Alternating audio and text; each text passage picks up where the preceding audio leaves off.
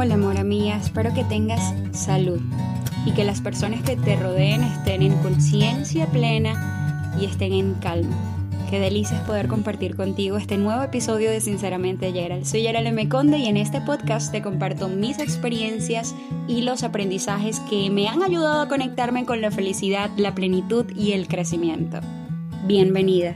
Mira, tú has logrado armar un rompecabezas, porque es que hace tres días mi novio me invitó a armar uno de mil piezas y yo me emocioné, yo dije, ¡ay, qué bueno!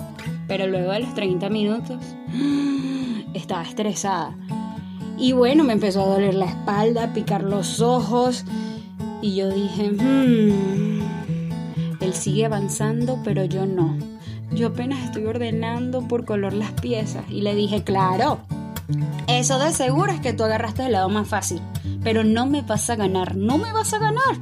Y él me respondió, esto no es una competencia, Yera, lo estamos construyendo juntos. Y yo pensé, amora, es un juego, claro que es una competencia. Y mientras agarraba las piezas y hacía el borde, me cuestioné demasiadas cosas.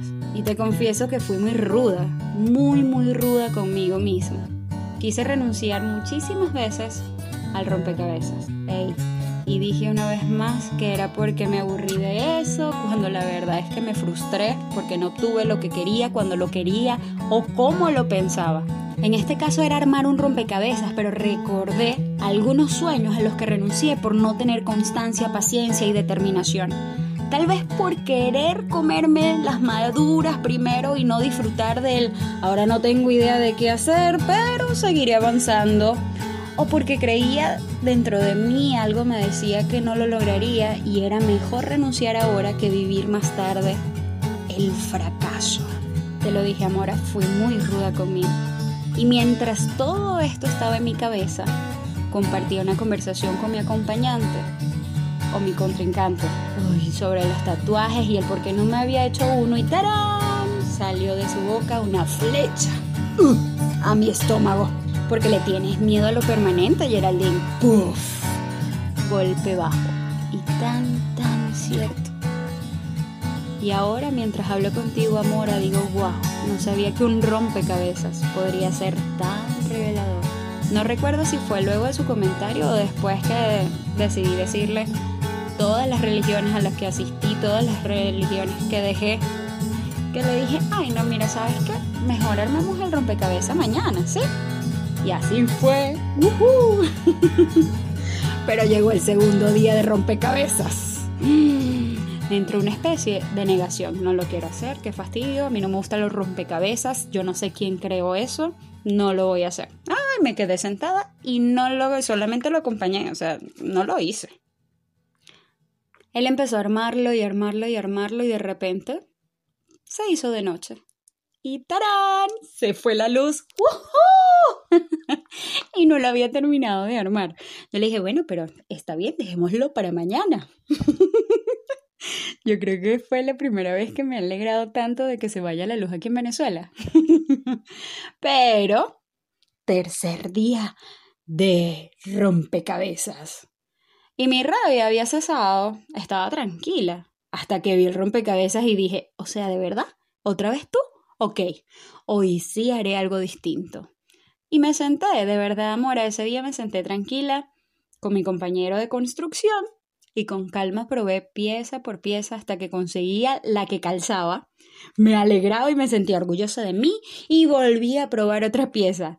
Ahora sí estaba concentrada, no quería que me hablaran siquiera. Estaba al fin disfrutando y sin darme cuenta, avanzando. Wow, es increíble, Amora, como una pieza puede quedar perfecta de un lado y no encajar de los otros tres. Eso me indicaba que ese no era su verdadero lugar. Y es que suena sencillo, tú vas a decir, ay, claro, ya le eso pasa con todos los rompecabezas. Sí, pero ¿y si eso lo aplico en mí? ¿Cuántas veces me he sentido medio cómoda en un lugar, un trabajo o con una persona que sacrifico mis tres lados o mis otras tres pasiones por un poquito de bienestar o disfrute?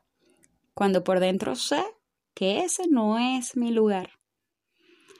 Bueno, ese tercer día, pasado el mediodía, luego de almorzar, dejé que mi compañero terminara de construir porque faltaba poquito y si estábamos los dos haciendo el mismo lado, pues más que ayudarlo, estorbaba.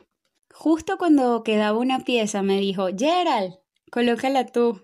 Y yo, ay, qué lindo. ¿Verdad que es lindo? Es así como que, ay, la piedrita que colocan en una construcción.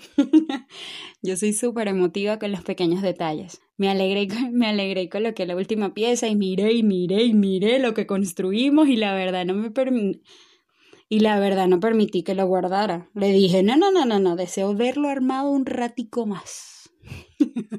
Para mí es un gran logro yo creo que los rompecabezas, luego de haber armado mi primer rompecabezas, creo que si se hizo en conjunto debería de enmarcarse y tenerlo allí como ese momento de tantos pensamientos y para recordar que todo se supera.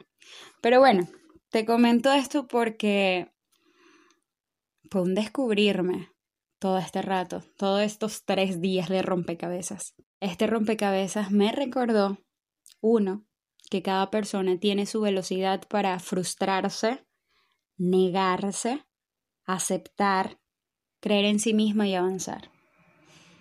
Y a veces nosotros empezamos, pero dale, pero vale, eso lo puedes superar. O empezamos con nosotros mismos, ay, viste, fulanita lo hizo en tanto tiempo. ¿Y por qué tú eres tan lenta? Ay, yo te digo que debemos ser nobles con nuestro tiempo y con el de los demás. Dos, Mirar con amor las decisiones pasadas porque nos enseñaron por dónde caminar hoy. Y no juzgarnos ni juzgar a nadie. 3. Somos seres sociables. Qué bueno es construir un sueño, pero mejor es construirlo acompañados. ¿Qué te parece si construimos un sueño? ¿Cuál te gustaría, Mora?